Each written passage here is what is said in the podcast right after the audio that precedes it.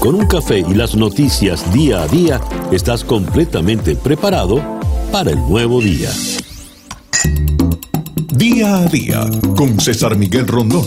A través de la 107.1 FM si estás en Miami. Y desde cualquier parte del mundo en todas nuestras plataformas digitales. Muy buenos días. Nos amanece ya este lunes 19 de octubre del año 2020 y falta un minuto para que sean las 7 en punto de la mañana. Hoy nos adelantamos un minuto, bueno, será la semana de descanso que nos hizo acelerar. Pero en fin, una computadora se adelantó por ahí, creo, José. A ver, está usted en la sintonía de Día a Día desde Miami para el mundo. Día a Día es una producción de Flor Alicia Anzola para enconexión.com, enconexiónweb.com. Laura con Laura Rodríguez en la producción general, Robert Villazán en la producción informativa, Jesús Carreño en la edición y montaje, José Jordán en los controles, con las presentaciones musicales de Manuel Sáez y Moisés Levi, y ante el micrófono, quien tiene el gusto de hablarles, César Miguel Rondón. Quiero agradecer hoy lunes eh, inmensamente el magnífico trabajo que hizo nuestra muy querida y respetada y admirada Mariana Reyes, quien gentilmente nos hizo el quite la semana pasada cuando estuvimos en un pequeño asueto, lejos de los micrófonos. Pero ya con las pilas recargadas volvemos. Muchísimas gracias Mariana, un beso inmenso y un fuerte abrazo. Gracias, magnífico trabajo hizo Mariana Reyes. Bien, el reloj indica que ya son las 7 y un minuto de la mañana. Calendario lunar. Para el día de hoy tenemos a la luna creciente en Sagitario. Esta es la luna ideal para el fin de semana porque es la luna para la eh, relajarse, liberarse, es la luna para ir a la playa o a la montaña, pero nos cayó en día lunes. Así que hay que trabajar. Ya no se va tanto a la oficina porque estamos en tiempos de COVID y se trabaja a la distancia pero se trabaja igual. Y es una buena luna, dicen acá, para buscar la verdad, pero como quien busca la verdad quizás la encuentre, dicen es bueno no caer en imprudencias, como cantaba Serrat, nunca es triste la verdad, lo que no tiene es remedio. Resumiendo pues por el día de hoy, luna creciente en Sagitario, Sol en Libra y Mercurio retrógrado, cuando nos amanece este lunes 19 de octubre del año 2020 y que sea este para todos, en donde quiera que se encuentren alrededor del planeta, el mejor día posible. Y a las 7 y 2 minutos de la mañana escuchemos ahora el reporte meteorológico en la voz de Alfredo Finale. Muy buenos días, Alfredo. Hola, ¿qué tal César? Muy buenos días para ti, muy buenos días para todos los amigos que están en sintonía. Estamos iniciando una nueva semana, octubre 19 del 2020. Bueno, pues en el tiempo local, débil influencia anticiclónica sobre todo el sur de la Florida, el trópico relativamente tranquilo. Varias ondas tropicales transitan sobre el Atlántico y el Caribe, pero no tenemos nada de qué preocuparnos en estos momentos. En el tiempo local, una jornada con abundante nubosidad, sobre todo desde el final de la mañana y un potencial de lluvias que queda para hoy entre un 40 a un 50%. Una jornada ventosa con vientos del este que en el mar podrán alcanzar de 15 a 20 nudos, olas de 4 a 6 pies de altura, la bahía con mar picada y precaución para operadores de embarcaciones pequeñas. También alto riesgo de resacas en todo el litoral atlántico. Máximas temperaturas para hoy quedando entre 85 a 88 grados Fahrenheit, superiores hacia las localidades de la costa del Golfo. Con este potencial de lluvias entre un 50 a un 60%, tendremos esta primera mitad de la semana. Luego, para la segunda mitad, disminuye un poco la humedad y, por tanto, también el potencial de precipitaciones en nuestra área. Yo soy Alfredo Finale y les deseo muy buenos días. Muchísimas gracias, Alfredo. Alfredo Finale es el meteorólogo de nuestra emisora hermana, actualidad 1040 AM. Estas son las noticias de Venezuela. A ver, tenemos noticias de diverso tenor que nos llegan desde nuestro país. A ver, eh, hablando de petróleo, Reuters informa que detienen la producción de gasolina en la refinería de Cardón. El craqueador catalítico de la refinería clave en la producción de gasolina se detuvo el viernes por una falla, según dijeron dos líderes sindicales y dos trabajadores. Los bajos despachos de gasolina persisten, excepto en un menor nivel en Caracas, debido a que la producción de la red de refinación de 1.300.000 barriles diarios está muy reducida por años de desinversión, mala gestión y sanciones que limitan su debido mantenimiento e importación. Así como leemos esa noticia, en su noticiero tenemos Continúa el derrame petrolero en las refinerías del centro de refinación de Paraguaná. Continúa el vertido de hidrocarburos en el mar en el centro de refinación Paraguaná, es la advertencia que realiza el profesor de la Universidad Simón Bolívar, Eduardo Klein, quien viene reportando desde hace una semana el derrame en la zona. Las imágenes satelitales más recientes publicadas el 17 de octubre por el investigador del Laboratorio de Sensores Remotos y coordinador de la Unidad de Gestión de Análisis Geoespacial de la Fundación de Investigación y Desarrollo de la Universidad Simón Bolívar, dan cuenta de que las refinerías de Cardón y Amuay están descargando crudo libremente y que su impacto se extiende por más de 15 kilómetros en el Golfo de Venezuela. Y por si fuera poco, tenemos el eh, caso del petrolero en el oriente, el petrolero que está a punto de hundirse. Según leo en Analítica, Trinidad y, Tobago en discusión con Maduro ante posible hundimiento del petrolero. El gobierno de Trinidad y Tobago informó que se mantiene en constante comunicación con la administración de Maduro ante la amenaza de que el tanquero Navarima que contiene más de un millón de barriles de petróleo, continúa peligrosamente inclinándose, amenazando con zozobrar en el Golfo de Paria. El ministerio dijo además que su equipo de expertos está listo para acudir al área a inspeccionar la zona donde zozobra el buque. El gobierno de Trinidad indicó que aunque Venezuela le admitió que el buque estaba inclinado, en este caso se dice escorado, le aseguró que llegó a estabilizarse, por lo que ya no presenta peligro. Sin embargo, el Ministerio de Trinidad indicó que quería asegurarse de eso y que en varias ocasiones le ha escrito a la administración de Maduro para tener acceso y tomar sus propias determinaciones. Esa pues la situación en nuestra caótica industria eh, petrolera. Tenemos por otra parte que eh, en Venezuela denuncian incremento de muertes en cárceles por motivo de salud. De acuerdo a un informe presentado por el Observatorio Venezolano de Prisiones, en los centros penitenciarios del país abundan casos de reclusos con diversas patologías que no están siendo atendidas correctamente por las autoridades gubernamentales. Carolina Girón, directora de la ONG, que vela por los derechos de los privados de libertad, alerta que entre octubre del año pasado y abril de este, de las 55 muertes que contabilizaron en los centros penitenciarios, 40 fueron por motivos de salud, la mayoría ligados a desnutrición y hacinamiento, según la ONG. Fíjense que no eran las cifras por COVID, como podríamos haber sospechado en un primer momento. Hablando de presos en el país, en el Nacional leemos que la hija del general Raúl Isaías Baduel pudo verlo después de ocho meses de aislamiento. Mi padre está enterrado vivo en la tumba, dijo Andreina Baduel.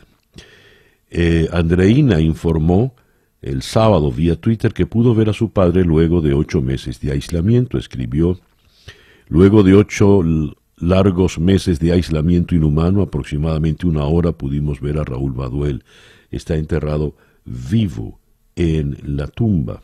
Está firme en sus principios, convicciones y fortalecido en Dios a pesar de ser sometido a violaciones de derechos humanos. En febrero, los hijos del general Baduel denunciaron que su padre terminó sacado de las instalaciones de Fuerte Tiuna, lugar donde permanecía detenido desde mediados del 2019. Su hija responsabilizó a Maduro por cualquier cosa que pudiera ocurrirle al exministro de la Defensa, el hombre que rescató a Hugo Chávez aquel 13 de abril del año 2002. Así paga el diablo, decía. Y mientras ese es el drama de la hija del general Baduel, a eh, Sebastiana Barraes le leemos sobre el drama de Loredana Hernández, hija del general Héctor Armando Hernández da Costa, quien estaba preso desde hace más de dos años en los calabozos de la DGCIM, la Dirección General de Contrainteligencia Militar. Es una muchacha de apenas 20 años. Eh, dice, escribe Sebastiana, quizá no es el amor natural por su padre el que impresiona, es la fuerza para defenderlo. Él está acusado del supuesto magnicidio y dice la joven Loredana, mi papá nada tiene que ver con el magnicidio y así se demostró en la mesa de detenciones arbitrarias de Naciones Unidas que se debatió punto por punto de por qué él es inocente. Esa fue una mesa de diálogo entre representantes de Naciones Unidas con el gobierno venezolano. Nosotros dábamos nuestro testimonio y ellos lo refutaban, así que así fue durante un año y se demostró que mi papá es inocente. Mi tema de conversación siempre es mi papá. Yo ya no soy feliz. Me acabo de graduar hace dos meses y mi papá no está tampoco en los cumpleaños. Las navidades no existen. Si, por ejemplo, me como un helado, me siento mal. Me siento la peor hija del mundo. Lo único que queda es luchar. Es el testimonio de Loredana. Eso pues en el país donde tortura, asesina y criminaliza eh, la dictadura de Nicolás Maduro. Y hablando de derechos humanos, y Nicolás Maduro remetió duro y eso lo leo en el pitazo, contra Human Rights Watch. Maduro criticó ayer al director de las Américas de Human Rights Watch, José Miguel Vivanco, por denunciar el trato de los, a los migrantes retornados a Venezuela. Esto lo hizo en cadena de radio y televisión. Pusieron a Vivanco otra vez a decir mentiras. Según Maduro, Venezuela ha recibido a 134.975 migrantes, de los que 9.083 han resultado positivos al COVID-19, entre el 6 y el 10%, a los que se les da atención médica gratuita de calidad que le niegan en Colombia, que le niegan en Brasil. Evidentemente aquí el que miente es el señor Maduro. Y eh, cerramos la información sobre eh, Venezuela. Con esta información, eh, la persecución no nos detendrá, dice Juan Guaidó, quien rechaza el arresto del dirigente de Voluntad Popular en Guárico. El presidente de la Asamblea Nacional rechazó en horas de la noche del fin del sábado la detención realizada por funcionarios del CONAS a Giovanni Salazar, dirigente político de Voluntad Popular en Guárico. Los verdaderos delincuentes son los que están señalados por narcotráfico, terrorismo y crímenes de lesa humanidad, no luchadores como Giovanni Salazar, que resisten y han enfrentado a esta dictadura criminal. La persecución jamás nos va a detener, declaró Juan Guaidó.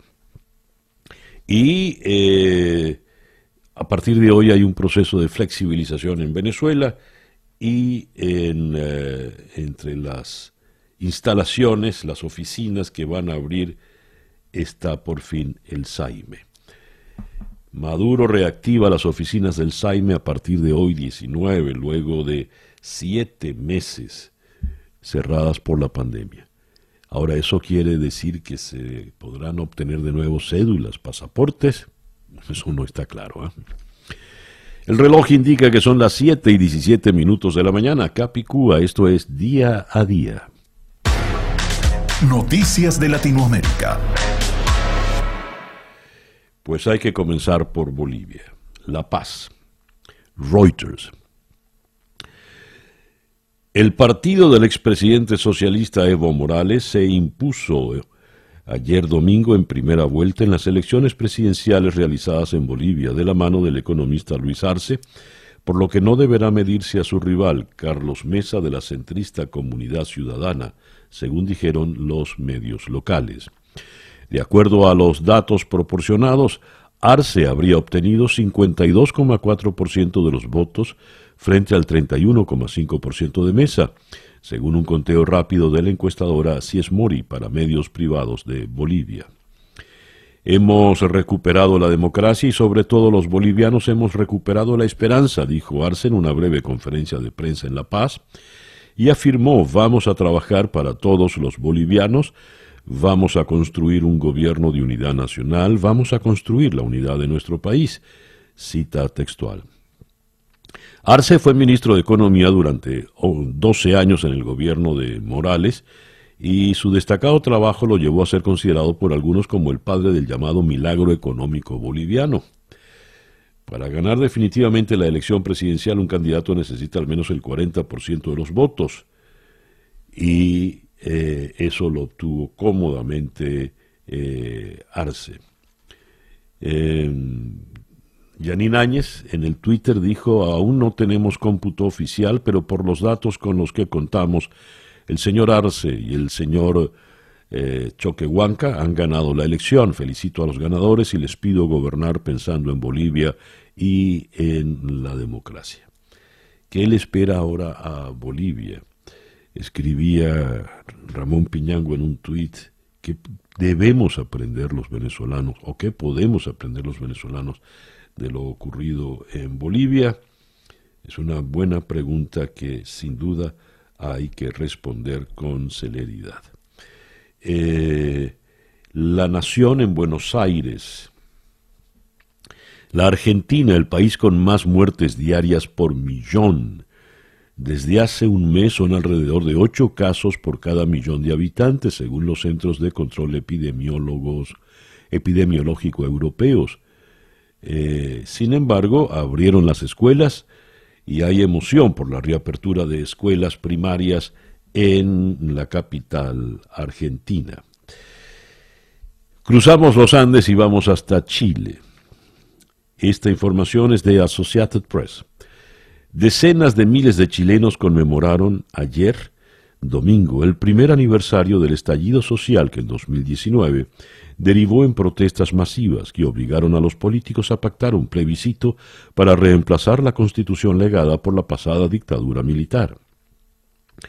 Mientras los manifestantes festejaban pacífica y festivamente en Plaza Italia, el principal centro de las protestas en la capital chilena, en calles aledañas, encapuchados atacaron dos iglesias, incendiaron una oficina de seguridad social y vandalizaron algunos comercios. La manifestación, convocada por llamados anónimos en redes sociales, se desarrollaba bajo estricta vigilancia policial para evitar desórdenes y desmanes. La policía desplegó 40.000 del total de 60.000 efectivos en las calles y calculó que hubo unos 25.000 manifestantes, aunque sus estimaciones suelen ser inferiores a las de grupos sociales y de la prensa. Grupos de encapuchados atacaron a media tarde una parroquia institucional de la policía, que a comienzos de año fue incendiada por enmascarados. Los sujetos sacaron algunos objetos y armaron una barricada encendida en la calle, mientras en el interior hubo un brote de incendio controlado por el carro lanzaagua de la institución y luego por bomberos. Al anochecer el fuego se reactivó y las llamas envolvieron el inmueble. Horas antes, incendiaron la iglesia de la Asunción, cercana al centro de las protestas pacíficas, que fue consumida por gigantescas llamas que envolvieron el edificio y consumieron por completo su cúpula y el campanario. También hubo algunos saqueos en comercios de estaciones de gasolina. Además, prendieron fuego a oficinas de una empresa de seguros que no pudo ser apagada por bomberos debido a que incidentes cercanos les impidieron trabajar. Al atardecer, los sujetos levantaron más barricadas encendidas. ¿Qué es esto? ¿Qué ocurrió en Chile? ¿Por qué incendiar iglesias. ¿De qué se, de qué se trata? ¿Qué está pasando? Bueno, a lo largo del programa, por supuesto, eh, eh, enviaremos, eh, a lo largo del programa tendremos una entrevista evidentemente al, al respecto. en otras informaciones de América Latina, unas 7.000 personas indígenas colombianas llegaron a Bogotá e integrantes de la Minga, como se le conoce a esta protesta, llegaron ayer a Bogotá para exigir un encuentro con el presidente Iván Duque, protestar contra la violencia en sus territorios y sumarse a un nuevo paro nacional convocado para el miércoles 21 de octubre. Y tenemos que en México el ex secretario de Defensa permanecerá bajo custodia en Estados Unidos por cargos de tráfico de drogas. Durante una breve audiencia, el ex secretario de Defensa mexicano, Salvador Cienfuegos, recibió la orden de permanecer bajo custodia estadounidense al menos hasta que se lleve a cabo una audiencia formal sobre su detención la próxima semana. En Honduras prorrogan el toque de queda al menos hasta el 25 de octubre. Las autoridades responsables de la lucha contra eh, la COVID-19 han confirmado que las medidas seguirán en vigor al menos siete días más. En este tiempo los desplazamientos eh, continuarán estando repartidos en función de los últimos dígitos, del documento de identidad. Estas las informaciones de América Latina, 7 y 24 minutos de la mañana. Escuchas día a día con César Miguel Rondón. Nuestra agenda para el día de hoy, lunes 19 de octubre. Vamos a comenzar en la ciudad de Miami con la analista político Liz Rebeca Alarcón. Restan apenas dos semanas para la fecha electoral. Miles de mujeres se manifiestan en Estados Unidos y la mujer ha pasado a ser eh, centro importante del proceso electoral, no solo por la presencia de un aspirante a la vicepresidencia como Kamala Harris, sino también por la discusión en torno a la elección de la jueza conservadora Amy Coney Barrett para la Corte Suprema de Justicia. El peso de la mujer en las elecciones de Estados Unidos lo analizaremos con Liz Rebeca Alarcón. Luego vamos a ir hasta Maturín, de Miami a Maturín, en el estado Monagas, Venezuela, para hablar con la diputada de la Asamblea Nacional, María Gabriela Hernández, eh, quien eh, es la presidente de la Comisión de Ambiente de la Asamblea Nacional. La Comisión del Ambiente, Recursos Naturales y Cambio Climático de la Asamblea reiteró el llamado público y comunicacional que hiciera el pasado 13 de agosto de alerta de riesgo de derrame petrolero en el Golfo de Paria que en el oriente de Venezuela que pone en riesgo la riqueza de la biodiversidad de las costas venezolanas y el Caribe. Ya habíamos leído pues eh, toda la situación terrible con derrames y el buque que está escorado allí frente a Trinidad. Un millón de barriles de petróleo tiene. De Maturín vamos a ir a la ciudad de La Paz, obviamente, para conversar con el doctor Marcelo Arequipa. Él es doctor en ciencias políticas y profesor en la Universidad de La Paz. ¿Qué pasó en La Paz? ¿Qué pasó en Bolivia? ¿Cómo llegó y de qué manera el MAS, el partido de Evo Morales, de nuevo al poder? ¿Por qué? Trataremos de buscar esas respuestas. De La Paz vamos a ir a París para conversar con Amanda Sánchez, la periodista de Caracol Radio en la capital francesa. Miles de personas salieron ayer a las calles en Francia en homenaje al profesor decapitado por un terrorista islamista. El brutal ataque en el que la víctima fue desmembrada y su cabeza mostrada en Twitter por el autor ha conmocionado a un país orgulloso de sus valores republicanos y que ha sufrido ya una larga serie de atentados islamistas.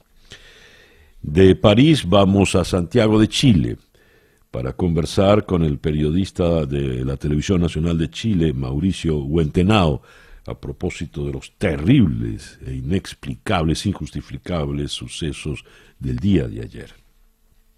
¿Por qué se incendiaron dos iglesias? porque dice que son de los carabineros. Y de allí vamos a ir a Buenos Aires, de Santiago. Vamos a Buenos Aires para conversar con el doctor Alejandro Ferro, infectólogo, fue secretario de salud en la Argentina. Eh, Argentina está acorralada en este momento por el COVID-19. Eh, y ya como leíamos en, en el titular de la Nación en Buenos Aires, pues prácticamente contra la pared, tiene el peor récord de muertes por cada millón de habitantes. Esa pues nuestra agenda para el día de hoy, lunes 19 de octubre del año 2020. 7 y 28 minutos de la mañana acá en Día a Día. El editorial con César Miguel Rondón. ¿Qué pasó en Bolivia? ¿Qué podemos aprender de lo que pasó en Bolivia? Se preguntaba el eminente sociólogo, profesor, el doctor Ramón Piñango. ¿Qué podemos aprender? ¿Queremos aprender los venezolanos de lo que ocurrió en Bolivia? ¿Queremos aprender los latinoamericanos de lo que aprendió en Bolivia? Por supuesto, la discusión ha de ser intensa, ha de ser llevada adelante con calma, serenidad y mucha claridad. De bulto está la terrible división de la oposición eh, boliviana. De buenas a primeras, mientras en un, eh, en un primer momento hay un enfrentamiento hacia lo que representó Evo Morales y su revolución socialista, luego vienen las fracturas dentro de la oposición. Dos expresidentes, Jorge Tuto Quiroga, que de milagro figuró en Pizarra, y Carlos Mesa, aspiraban a volver a gobernar, y hasta la presidenta interina Janine Áñez, quien había causado excelente impresión por el manejo que estaba haciendo de la transición, terminó lanzándose a la presidencia. Parecía más bien una rebatiña. Ante esta división, pues surgió un grupo coherente, eh, liderado desde la Argentina por Evo Morales, y ahí están, de nuevo en el poder y sin necesidad de segunda vuelta. Lo que quiere decir que lograron capitalizar el sentir boliviano. Algo hicieron ellos que no hicieron los demás. Sobre todo mantenerse unidos. Ya veremos qué aprendemos, si algo aprendemos. Y ahora escuchemos el Coronavirus Update en la voz de Juan Camilo Gómez. Muy buenos días, Juan Camilo. Buenos días, César Miguel. Hoy, lunes 19 de octubre, amanecemos con más de 40.1 millones de casos de coronavirus en todo el mundo, que han dejado más de 1.110.000 muertos. En Estados Unidos tenemos confirmados más de 8.190.000 casos, que han dejado más de 220.000 muertes. En Florida, 755.000 casos, para un total de 15.966 muertes. Dios, 15.966. Muchísimas gracias, Juan Camilo. Juan Camilo Gómez es nuestro compañero en actualidad 1040 AM en la ciudad de Miami. Y el reloj nos indica que ya son las 7 y 39 minutos de la mañana. Las noticias de hoy en Estados Unidos. A ver, cuando restan pocos días para la fecha electoral, un diario tan influyente como The New York Times decide darle su espacio privilegiado a algo que ocurre lejos, en las antípodas del planeta.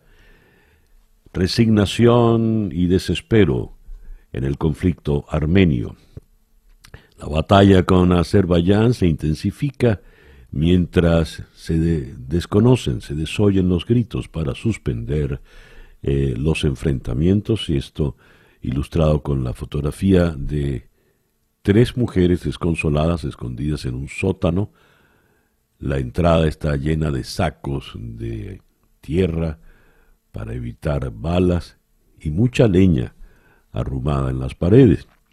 Eso sí, hay una nota más abajo donde eh, reseñan de la campaña electoral que mientras en público el presidente Trump y sus eh, seguidores más cercanos muestran una imagen de optimismo y bravura, bravado, es como escriben en inglés, eh, la realidad no parece acompañarles.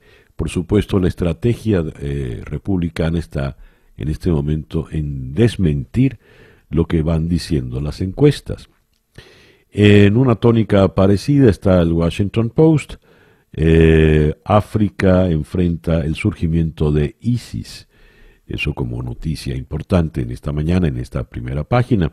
Pero acá la fotografía nos muestra a los tempranos votantes eh, que eh, fueron ayer a votar en una comunidad negra en Carolina del Norte. Y para algunos hay un cierto sentimiento de déjà vu. En el año 2016 muchos demócratas estaban confiados, precisamente por las encuestas, de que la señora Clinton ganaría cómodamente.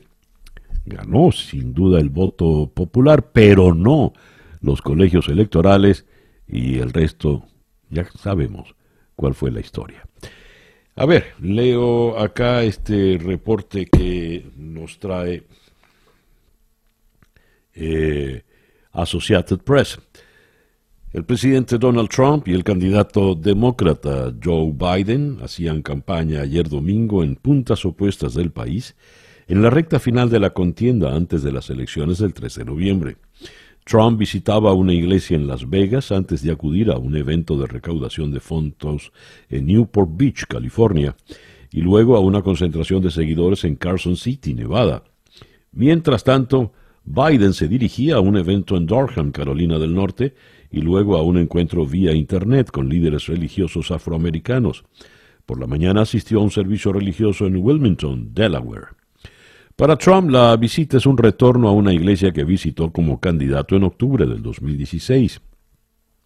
En esa oportunidad recibió una bendición en el altar, visitó una escuela religiosa cristiana afiliada, donde habló con alumnos y promovió alternativas a las escuelas públicas tradicionales.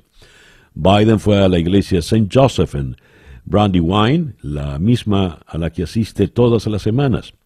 Él y su esposa Jill entraron vistiendo cubrebocas color oscuro. Eh, la iglesia Está a poca distancia de la vivienda de Biden y su hijo Bo, quien falleció de cáncer cerebral en el 2015. El hijo está sepultado en el campo santo adyacente. Jill Joy y Jill Biden visitaron la tumba después del servicio eh, religioso. De ser elegido, Joe Biden sería apenas el segundo católico en ejercer la presidencia de Estados Unidos después de John Fitzgerald Kennedy. Biden suele hablar abiertamente de su fe y de cómo le da fuerza para enfrentar los desafíos de la vida. Trump no va mucho a la iglesia, pero es popular entre los religiosos evangélicos blancos y suele organizar eventos de la Casa Blanca con pastores de esa fe. Y eh, finaliza la nota de Associated Press de esta manera. Trump va rezagado en las encuestas, tanto nacionales como en estados individuales, y ha redoblado sus esfuerzos de campaña desde que regresó a trabajar tras enfermarse del coronavirus. Trump además está en desventaja en cuanto a fondos de campaña. Al comienzo tenía mucho más que Biden, pero su equipo incurrió en enormes gastos. Biden fue más austero y se benefició de una ola de donaciones, tanto que llegó a recaudar casi mil millones de dólares en los últimos tres meses. Así pues, las cosas en Estados Unidos cuando estamos ya prácticamente a dos semanas de la fecha electoral. Son las 7 y 44 minutos de la mañana acá en Día a Día. La información del mundo día a día. Estremecimiento en Francia por el degollamiento de un profesor a manos de un fanático islamista. A ver, la información que manejamos en este momento nos dice lo siguiente. Esto es un reporte de la Deutsche Welle. Profesor decapitado en Francia por, una islamista, por un islamista fue víctima de una fetua. El padre de una alumna y un islamista lanzaron una fetua o decreto religioso contra el profesor francés Samuel Paty, decapitado el 16 de octubre tras mostrar caricaturas de Mahoma en clase sobre libertad de opinión. Lanzaron claramente una fetua contra el profesor, dijo el ministro francés del Interior, Gerald Darmanin, entrevistado por la Radio Europea 1. La fetua es una orden emitida por una autoridad islamista, normalmente un muftí. El padre de la alumna y el militante islamista Abdel Hakim Sefriou forman parte de los once detenidos tras este atentado perpetrado el viernes por un checheno de apenas 18 años.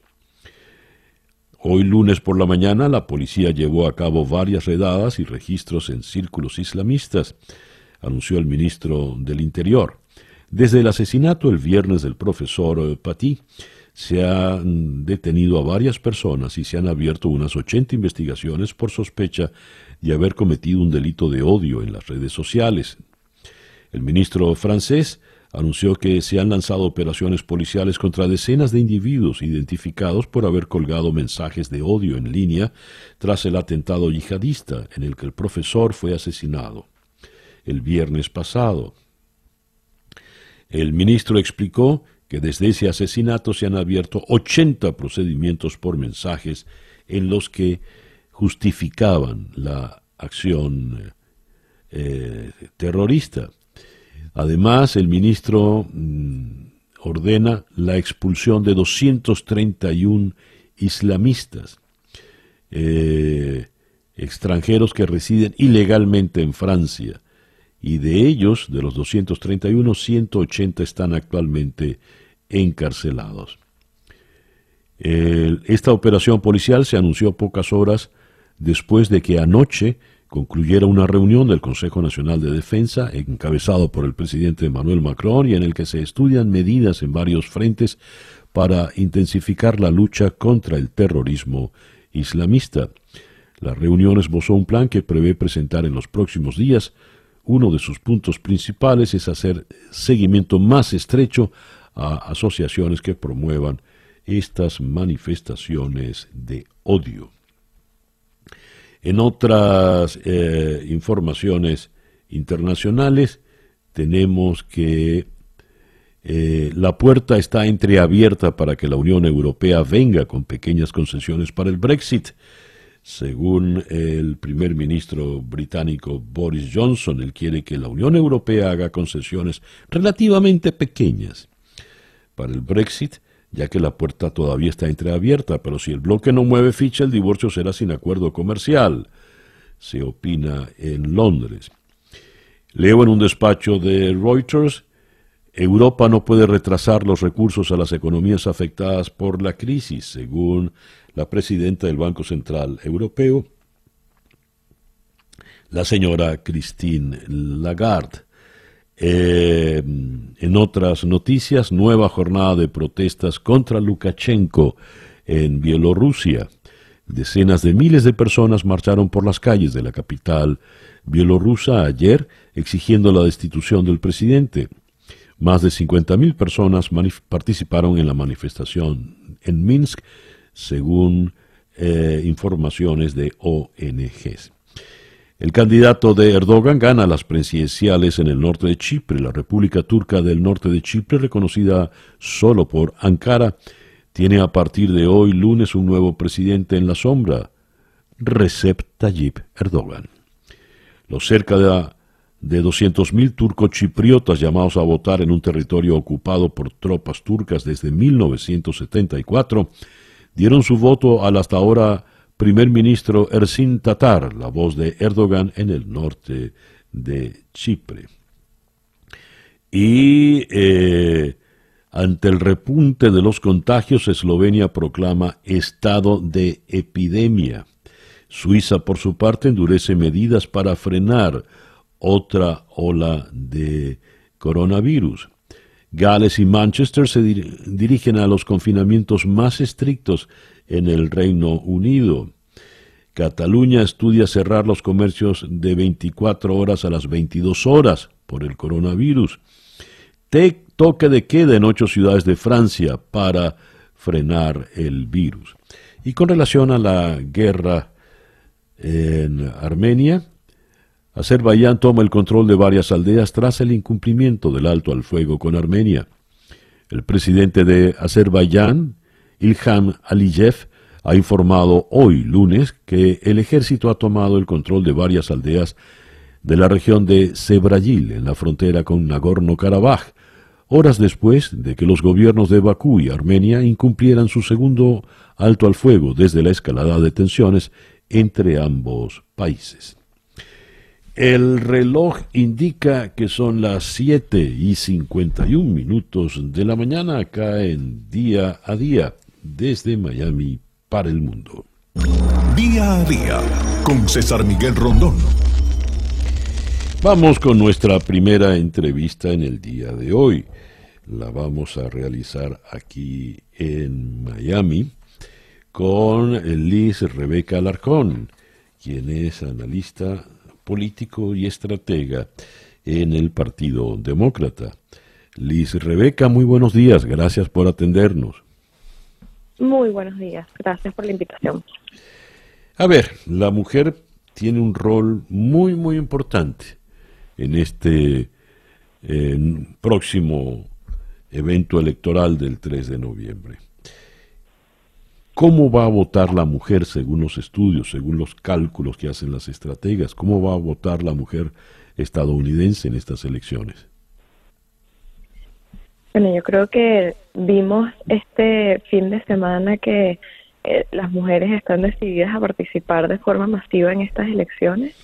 Eh, la continuación de la tercera em, marcha de las mujeres fue este fin de semana en particular eh, para eh, protestar la nominación de Amy Coney Barrett y yo creo que ese lineamiento eh, indica que las mujeres en esta ocasión van a votar eh, por el candidato Joe Biden. Yo creo que lo que hemos visto los últimos cuatro años em, de esta administración demuestra que los derechos de la mujer en cuanto a, eh, el futuro del pago equitativo, el futuro de poder decidir, decidir qué, qué hacemos nosotros con nuestro propio cuerpo.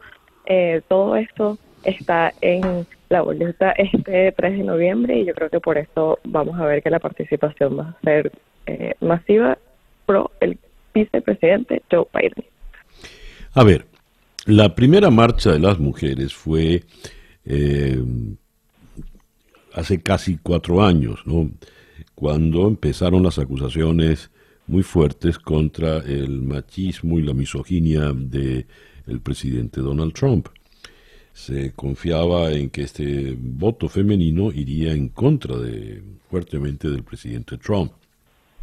Aquella famosa conversación que se filtró en un autobús donde de manera lasciva hablaba el presidente con quien le acompañaba, eh, de forma un tanto despectiva contra las mujeres, se pensaba que iba a hacer mucho daño. Sin embargo, no lo hizo tanto y allí está en la Casa Blanca el presidente Trump. ¿Por qué confían ustedes en el Partido Demócrata que ahora sí las mujeres irán en bloque contra el presidente? Bueno, obviamente muchas coaliciones tuvieron que ver con que ganara el presidente Trump y hoy está el colegio electoral, está la forma en la que votamos en este país. Es complejo, ¿no? Y recordemos que tres millones de personas más de las que votaron por el presidente Trump votaron por Hillary Clinton en el 2016, así que ella ganó el voto popular. Así que diría que em, las mujeres sí ayudaron a que ese logro del voto popular le fuera a la primera candidata viable en ese entonces. Pero yo creo que em, lo que estamos viendo eh, en este momento es que mucho de lo que se esperaba pasara en estos cuatro años ha ocurrido. Hemos visto la erosión de muchas leyes y de muchas protecciones em, a la mujer que no eh, estamos de acuerdo. Entonces, la nominación de Amy Coney Barrett, que fue precisamente por la cual hubo esta tercera marcha de las mujeres, que por cierto, esa primera marcha de la que conversabas es la, en el 2017 fue la marcha más grande en la historia del, del país. O sea que ese, ese movimiento, esa indignación, esa frustración de lo que hemos visto del irrespeto contra las mujeres y lo que representaría Amy Coney Barrett si llegara a ganar, eh, es lo que yo creo que em, estamos viendo en cuanto a la emoción y la decisión de las mujeres de este país de decidir por un futuro diferente en los próximos cuatro años y eso es lo que representaría Joe Biden si llega a ganar. Ahora, eh, todo parece indicar que Amy Coney Barrett va a ser la próxima jueza vitalicia en la Corte Suprema. Eh, uno, ¿qué podría evitarlo? Y la segunda pregunta, acompañando a la anterior, ¿por qué le temen tanto o por qué adversan tanto a la señora Coney Barrett? Bueno, son, tenemos apenas 15 días antes de las elecciones donde cerca de 20 millones de personas ya han votado sería la nominación y la confirmación más rápida en la historia del país. Y mm, yo creo que lo que hay que preguntarse es por qué el apuro.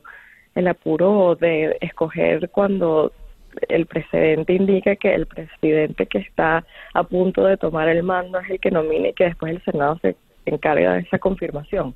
Em, es realmente sin precedentes lo que estamos viendo ahorita con esta nominación. Y yo creo que lo que tenemos que acordarnos es el, historial que tiene Amy Coney Barrett, ¿no? Ella, primero que todo, es alguien originalista, eh, o sea, que interpreta la constitución y las leyes de, este país no solo como eh, fueron interpretados, sino como se imaginaron aquellas personas que los escribieron hace 200 años. Este es un documento, nuestra constitución viviente, ¿no? Que hay que, en mi parecer y el parecer de muchas mujeres, hay que eh, adaptarlo a, lo que está pasando en este momento y más aún llenando el puesto de eh, Ruth Bader Ginsburg, que fue una pionera en el derecho de las mujeres y en, los derechos equitativos en este país. O sea que sería bastante eh, irónico y, em, triste ver el contraste de una persona que ya sabemos que está en contra em, del matrimonio de las personas del mismo sexo, que quiere acabar con Robbie Wade, que también sería muy complejo para aquellas personas que eh, estamos em, decididas y creemos que lo correcto es que el gobierno no se meta en las decisiones que la mujer está tomando con su propio cuerpo. Y es una persona bastante radical y conservadora que sería bastante dañina de nuevo para los derechos de no nada más las mujeres, sino de muchos otros grupos que hemos visto esas ganancias en la Corte Suprema los últimos eh, años antes de que estuviese esta administración en el poder. Entonces es complejo pensar que una persona como Amy, tan radical y tan fundamentalista, podría estar en la Corte de por vida los próximos 30, 40 años em, si llega a quedar confirmada. Bien.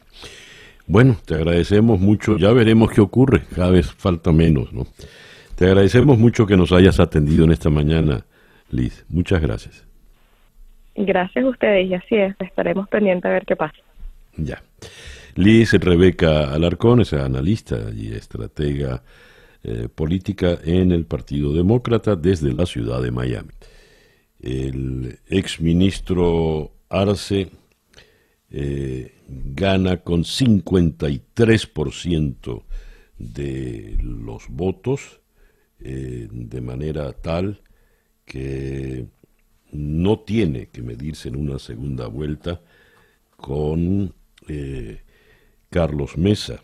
Obtuvo 52,4% frente a 31,5%, de manera que la victoria es holgada, es cómoda para darse sobremesa.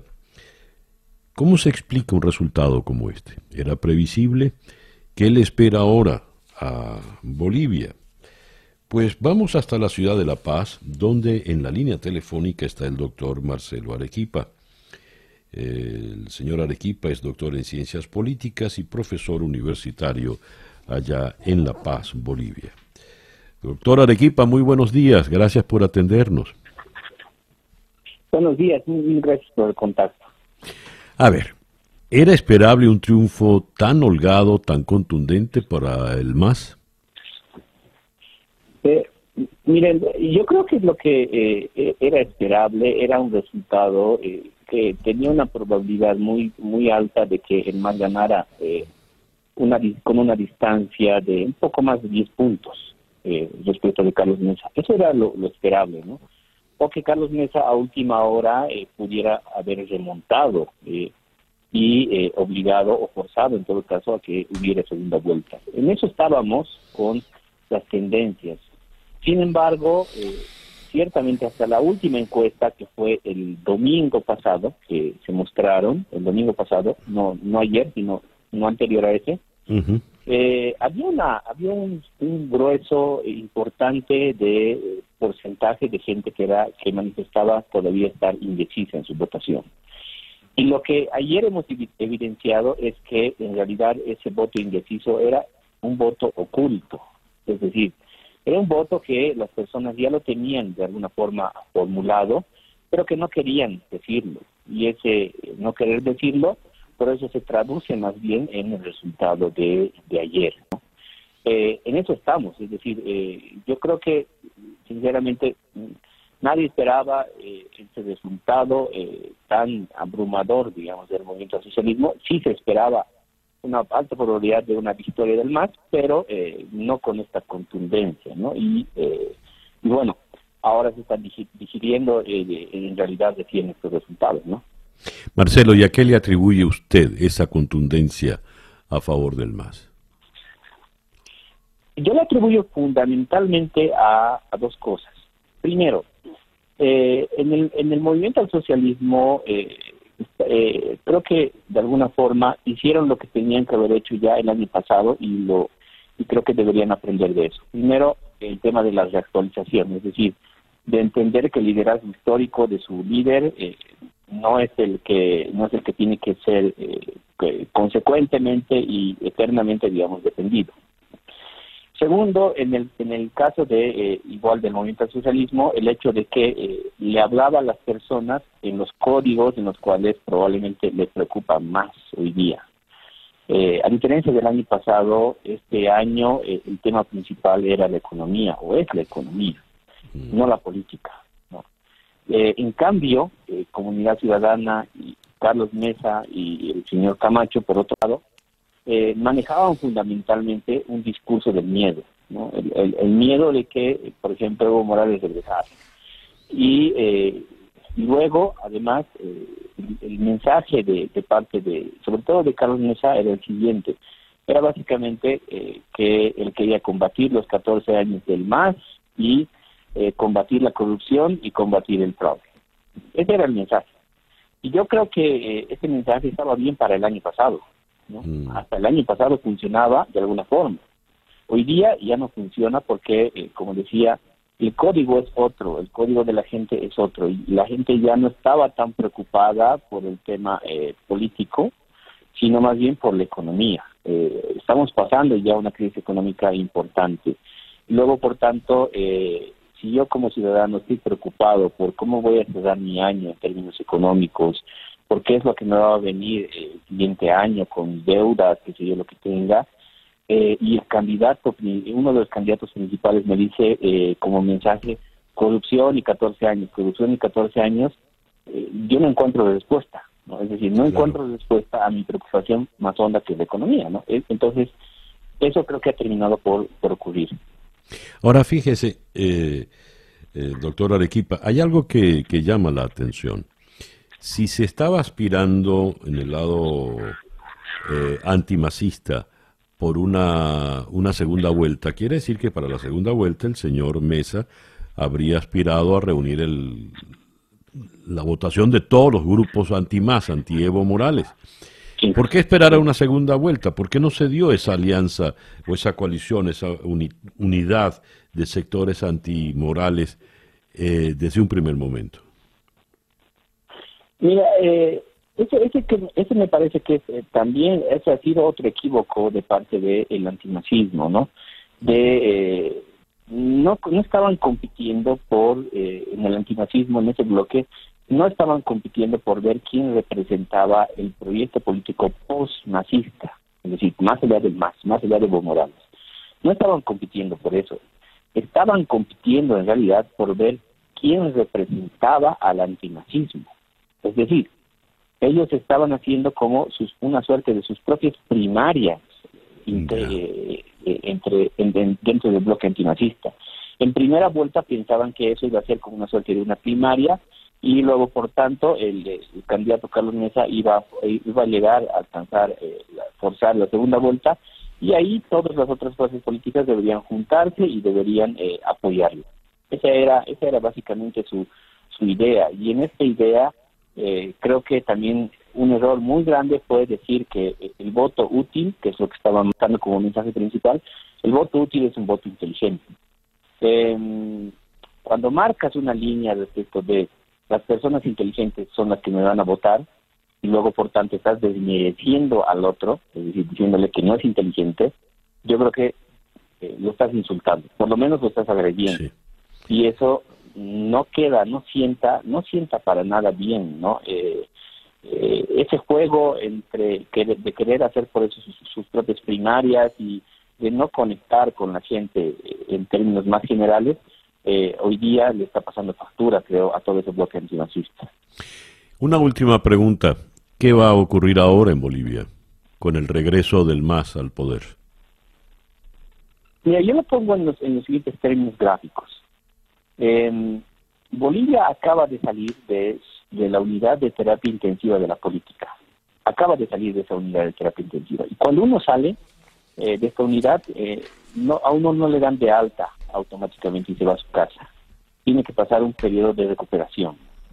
Y ahora viene ahora viene en realidad eh, el periodo de recuperación. El periodo de recuperación en, términos políticos porque eso se llama que entramos a una transición política en Bolivia que vamos a por fin cerrar un ciclo político de más de 10 años.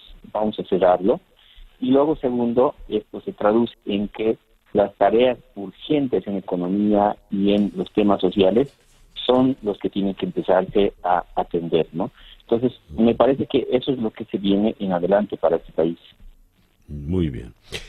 Doctor Arequipa, muchas gracias por atendernos en esta mañana. A ustedes, mil gracias, un abrazo. Marcelo Arequipa, doctor en Ciencias Políticas y profesor en la Universidad de La Paz, allá en Bolivia. 8 y 13 minutos de la mañana, acá en día a día desde Miami para el mundo.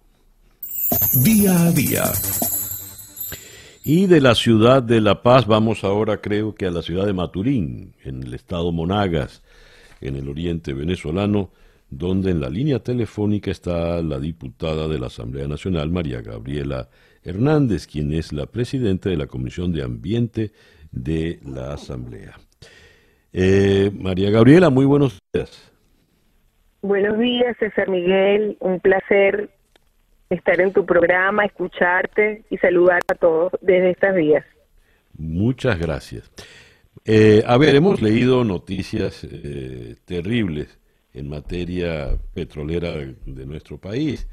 Eh, por ejemplo, tengo acá que continúa el derrame petrolero en las refinerías del CRP, el Centro de Refinación de Paraguaná, al, al occidente.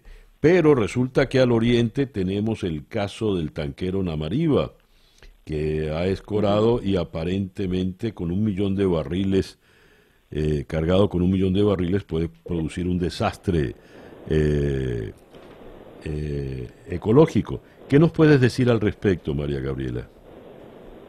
La industria petrolera en Venezuela empezó a hacer aguas de manera fuerte eh, desde principios de este año, César Miguel. Se acentuaron los derrames petroleros en las sabanas, en, en, los accidentes en cada una de las refinerías pequeños y que quedaban ocultos. Muchos de ellos los conocíamos a través de los trabajadores o porque era tan evidente que eh, lo podíamos conocer y, e investigar un poco más pero definitivamente hizo aguas este año la industria petrolera, no solamente con los derrames em, dolorosos de las refinerías que continúan derramando, eh, la, de Cardón ahorita es continua, tiene ya dos meses derramando, eh, afectando eh, esa en particular de, los ecosistemas marinos de la zona, pero ya conocimos la del Palito que también afectó parques nacionales y refugios naturales El asunto está en que no hay respuesta, no hay, no hay capacidad de reacción de la industria para contener, para prevenir o para restaurar los sistemas que dañan las, los derrames.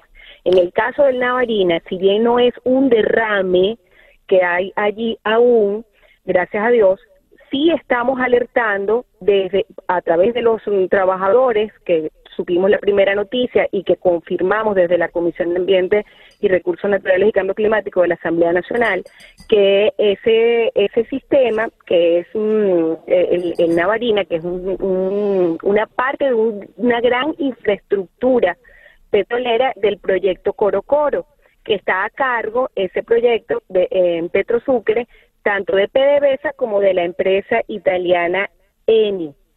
Es una empresa italiana eh, ahí hay una, una asociación de Venezuela e Italia a través de esas dos empresas y tienen lo que es la explotación del Coro Coro. Coro Coro cesó en el 2018 las operaciones y el Navarina, que es un tanque de almacenamiento de 1.300.000 barriles de crudo, ese tanque de almacenamiento está en el medio del Golfo, en el centro. Y eso es, lo como lo dice su nombre, es un sistema de almacenamiento de crudo para que a través de un sistema de, de ductería flotante se puedan cargar eh, eh, otros buques y así sale el, el producto del país hacia los compradores. ¿Qué es lo que está sucediendo? Que ese, ese, ese sistema quedó inoperativo, quedó sin mantenimiento y hoy en día está afectado, está hundido por las aguas, ha escoriado y allí está. Hay riesgo de explosión, hay riesgo de hundimiento y hay riesgo de derrame, cualquiera de los tres o los tres juntos. En un golfo donde las aguas están eh, tienen poca salida y hay un derrame en ese sitio acarrearía un desastre de ecosistema de, dimensiones mayores. A estas alturas, ¿qué dice PDVSA? ¿Qué dicen las autoridades? ¿Qué dice eh, algún responsable o no hay ningún responsable de esto, María Gabriela? Fíjense que con este caso del Navarina sí hubo una respuesta eh, oficial pública, si bien no nos respondieron a la comisión. Este, es, el caso de Navarina comienza a hacerse público junto con el derrame del palito que afectó el Parque Nacional Morocoy y por supuesto que el derrame que ya era visible ocupó mucho más la atención y las correspondencias de la comisión tampoco fueron respondidas en ese momento, ni tampoco atendido el derrame. Y con el Navarina, sin embargo, que nosotros oficiamos el 15 de agosto a Tarek El Aizami, el 3 de septiembre, y a Asdrúbal Chávez, el 3 de septiembre oficiamos a Claudio Descalzi, que es el director ejecutivo de la ENI.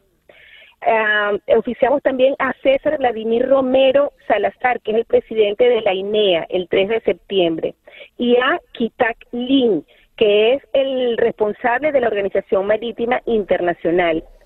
Eh, oficiamos sobre lo que estaba sucediendo con el Navarina, Unidad Flotante de Almacenamiento, solicitando toda la colaboración para que las autoridades trasvasaran el, el producto, que es la primera, lo primero que hay que hacer, trasvasar el producto asegurando el buque y luego traer el buque a tierra para recuperarlo o, disponer de él. Pero lo, lo, urgente que hay que hacer es nivelar el buque y sacar esa carga, sacarla con seguridad.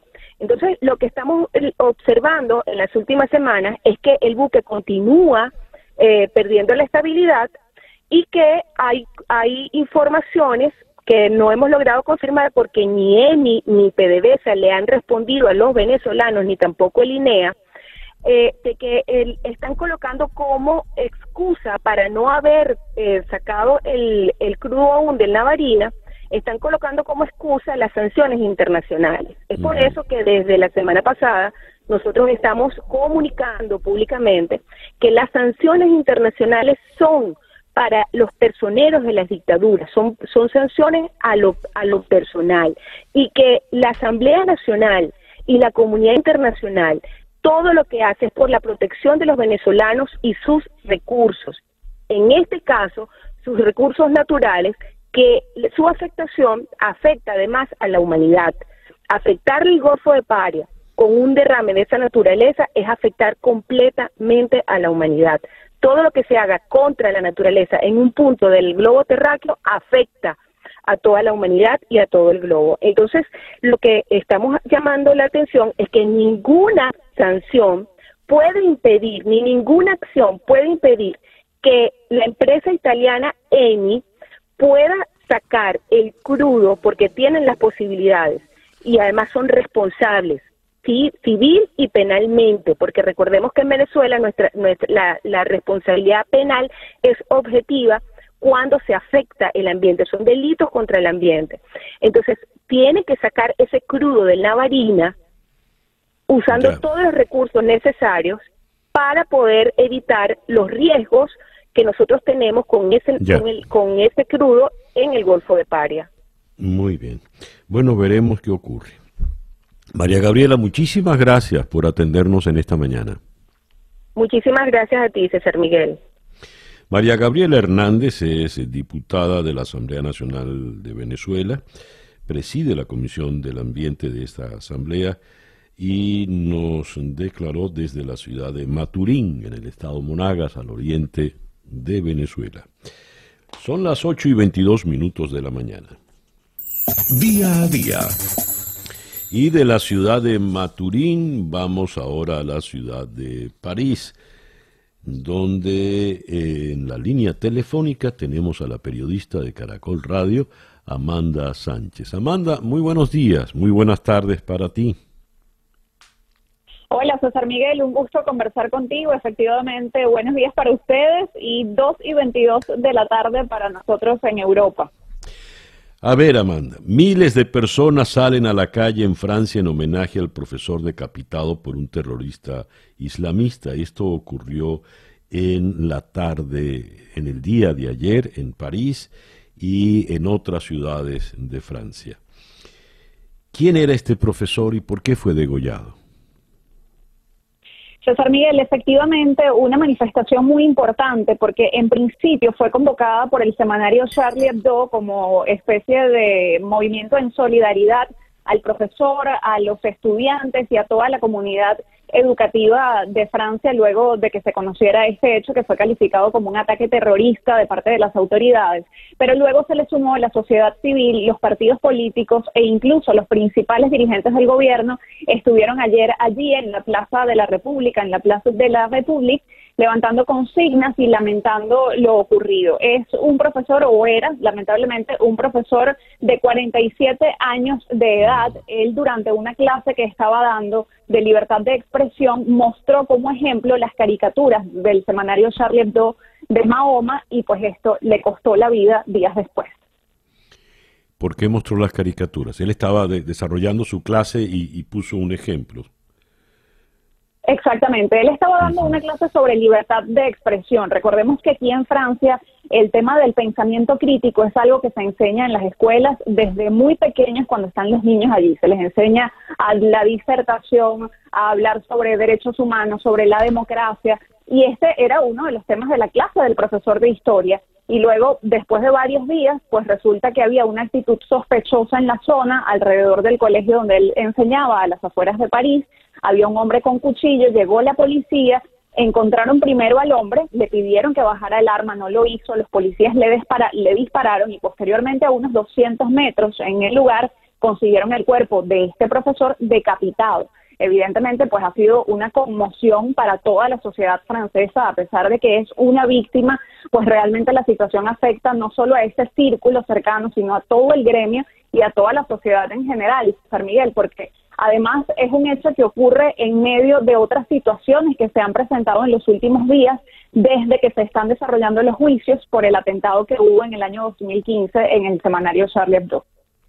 A ver, eh, fíjate Amanda, tiene esto la crueldad de la decapitación, luego muestra el criminal, que tengo entendido tiene apenas 18 años, la cabeza del profesor. Pero todo esto es porque se dio una, una fatua, una orden de, de muerte contra el profesor. ¿Qué sabes de esto, Amanda? La verdad es que lo que está ocurriendo en las últimas horas, César Miguel, es que hay operativos policiales muy intensos en contra de los islamistas radicales. Ya cuando ocurrió el pasado ataque el 25 de septiembre, que fue un ataque con cuchillo en la antigua sede del semanario en París, se supo que la persona que ejecutó ese ataque no estaba en el radar de la policía, de la inteligencia francesa. Entonces se hablaba de una posible célula pakistaní que estuviese activa y que no estaba dentro de la previsión que tienen las autoridades aquí. Entonces ahora han decidido actuar con mucha más firmeza, incluso en contra de quienes se han manifestado a favor de este hecho a través de las redes sociales. Están evidentemente pues siguiendo de cerca los comentarios, las reacciones, porque también la sociedad civil ha pedido muchísima más dureza al gobierno. El presidente Macron se ha pronunciado al respecto y sus detractores, los dirigentes opositores, también han tomado la palabra en este sentido, exigiendo que haya una legislación de guerra y que ya, pues evidentemente, los ciudadanos puedan sentirse un poco más seguros en medio de esta situación. Leo que el ministro del Interior, eh, Darmanan, eh, ha pedido eh, la expulsión de 231 extranjeros que residen ilegalmente, todos ellos eh, islamistas, y 180 de ellos están encarcelados. ¿Qué nos puedes comentar, Amanda? Ayer hubo, César Miguel, un Consejo de Estado presidido, por supuesto, por el presidente Emmanuel Macron, quien además hoy parece que recibirá en el Palacio Presidencial a la familia de Samuel Paty. Y pues allí se espera que haya en las próximas horas anuncios de medidas un poco más precisas, porque lo que dicen es que basta de la política o del protocolo de las luces, haciendo un poco referencia a estos homenajes que se le rinden a las víctimas, pero evidentemente ya muy tarde porque ya han muerto. Así que creo que la información un poco más precisa de qué se va a hacer con respecto a estos ciudadanos que están siendo en estos momentos vigilados muy de cerca, como, como te comentaba César Miguel, con los operativos policiales, lo vamos a saber en las próximas horas, pero sin duda ha habido un cambio en cuanto a la actitud, no solo en el discurso de Macron, del gobierno, sino también en las acciones porque este tipo de operativos policiales no se desarrollaban con esa dureza y con esa certeza desde hace ya mucho tiempo, al menos eh, según lo que conoce la sociedad francesa. Ya. Amanda, muchísimas gracias por atendernos en esta mañana, en esta tarde para ti. Gracias a ustedes, César Miguel. Estamos atentos. El miércoles va a haber un homenaje nacional al profesor y evidentemente pues toda la comunidad educativa muy movida y muy atenta a lo que ocurra en este sentido. Muy bien. Amanda Sánchez, corresponsal de Caracol Radio desde la ciudad de París. En estos tiempos de hacer radio por eh, pantallitas y sistemas de comunicación, las señas que me da eh, Laura no las, no las tengo muy claras, pero a ver, ya perfectamente. Leo, eh, leí temprano en la lectura de la prensa, valga la redundancia, latinoamericana, el gran titular en el diario La Nación de Buenos Aires, la Argentina, el país con más muertes diarias por millón. Desde hace un mes son alrededor de ocho casos por cada millón de habitantes, según los Centros de Control Epidemiológico Europeos. Y el país en Madrid nos tiene un trabajo muy interesante donde hay un reportaje donde nos hablan de cómo eh, Argentina, que fue modelo en el control de la pandemia, pues eh, está ahora precisamente en la acera contraria. Argentina, de ejemplo regional, a estar acorralada por la COVID-19.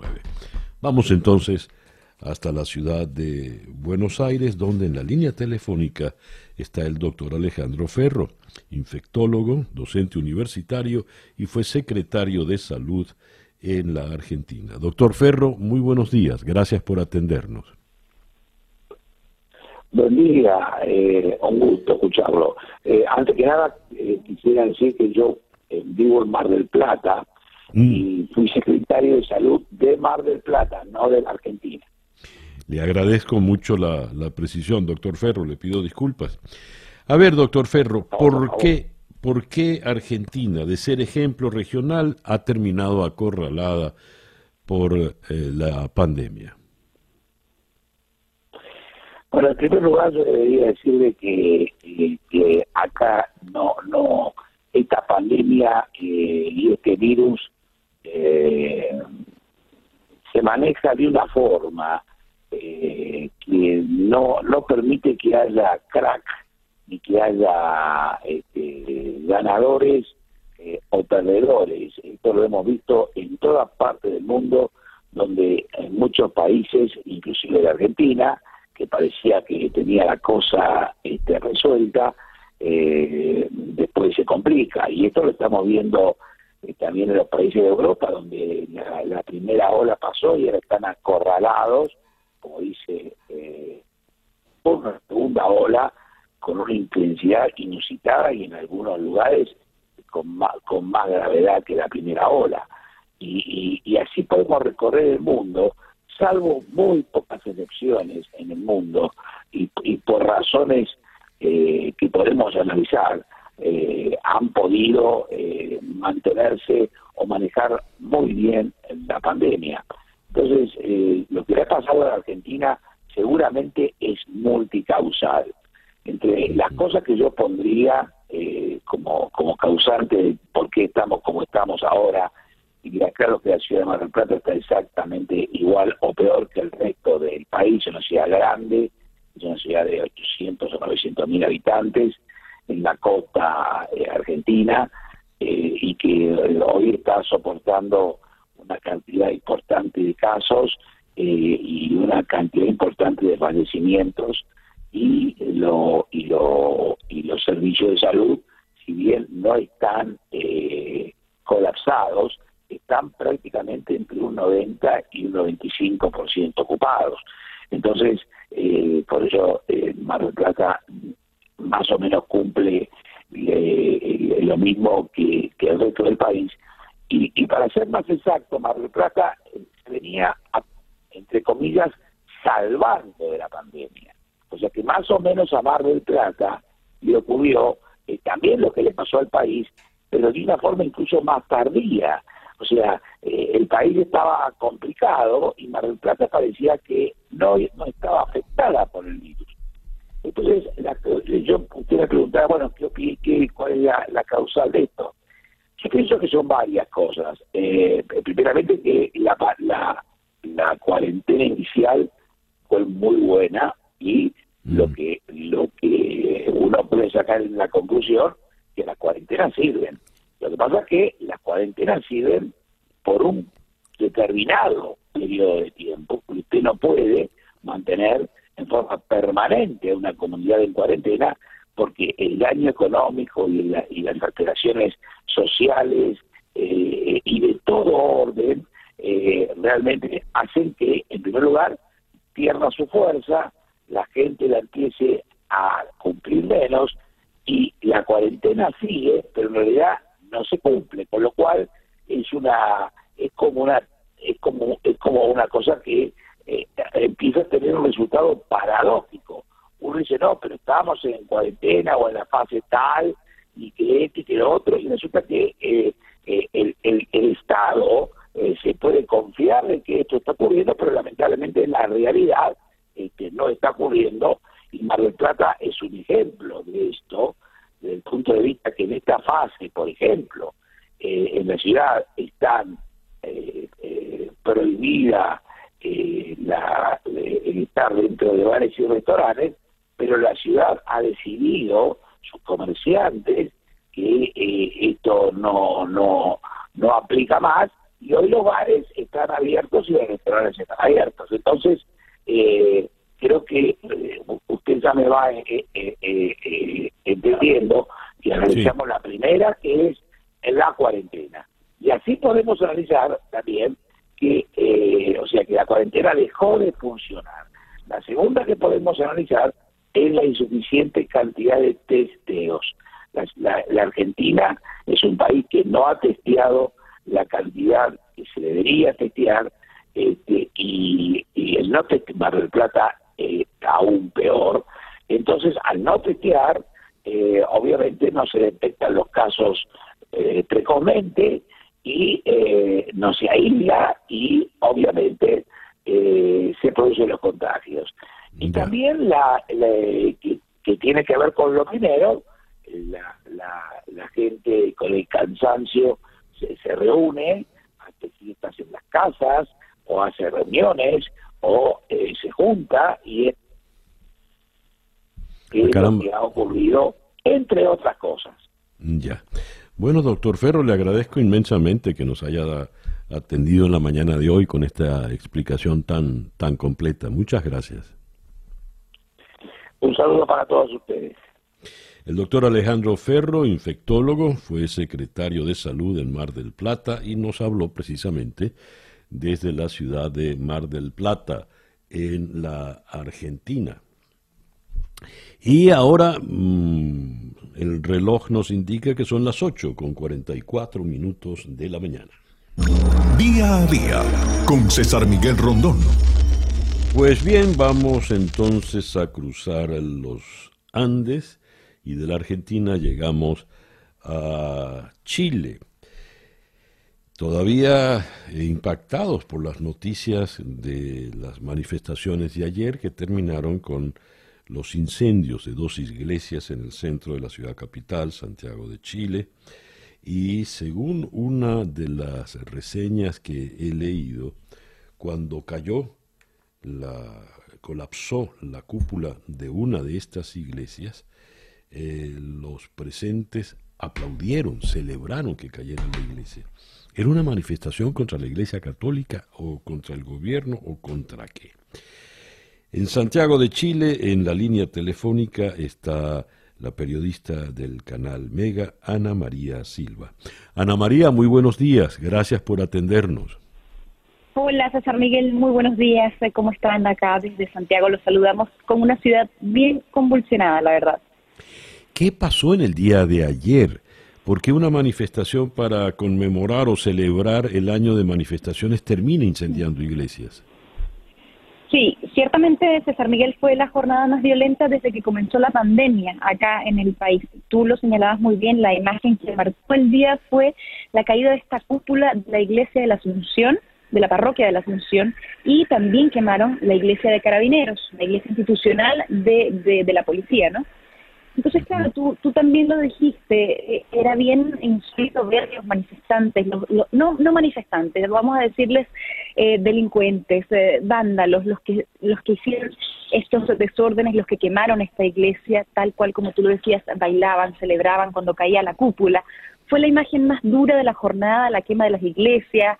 Hay gente que cree, eh, hay, gente católica, hay gente que decía no respetan nuestra fe. ¿Contra quién es la manifestación? Tal como tú lo decías, ¿por qué contra las iglesias? La verdad es que desde el estallido social hasta ahora, que después de una breve pausa que tuvimos con la pandemia, claro, la, la, violencia desmedida se daba contra todo lo que significara poder, medios de comunicación, las AFP, que son estas administradoras de pensiones, bancos, grandes cadenas de supermercados, allí, allí se concentraban los hechos violentos y claro, las iglesias siempre han sido también focos de manifestaciones estudiantiles em, y no tanto había sido en, los estallidos. La iglesia de carabineros sí siempre ha sido un objetivo claro por parte de estos vándalos para intentar quemarla. Lo, lo, vimos el año pasado en, en las manifestaciones del estallido social y lo volvimos a ver ahora, en, fue la última iglesia, ¿no? La que quemaron, la de Carabineros, y también las imágenes impactaban muchísimo. Pero no solo eso, César Miguel, también em, arremetieron contra la estatua del general eh, Baquedano, que es como decir Simón Bolívar para nosotros, entonces la, la estatua estaba completamente pintada roja, e, en, ese lugar se concentró la manifestación pacífica, como tú también lo señalabas al principio, para conmemorar este año de estallido social, este año de manifestaciones, o, el primer año, ¿no? De, donde se, se, desataron estas manifestaciones que ciertamente han cambiado un poco el rumbo del país, o al menos lo intentan cambiar con este plebiscito que tenemos ya la próxima semana, porque a raíz de esas manifestaciones hubo un acuerdo, un pacto entre em, la oposición, el oficialismo, para poder salir eh, en paz de esta situación que nos afectó muchísimo, nos afecta hasta el día de hoy. Entonces, claro, se conmemora de manera pacífica, pero lamentablemente hubo hechos aislados o por parte de vándalos, de violentistas que empañaron esta jornada por completo. Ana María, a ver si, si entiendo. arremeten contra la iglesia de los eh, carabineros, porque es la iglesia de los carabineros, pero si es así, eh, ¿quiénes son estos vándalos? Porque voy a coincidir contigo en que mejor los califico de vándalos, sino de manifestantes. ¿Quiénes son estos vándalos? ¿Cuáles son los motivos que los guían?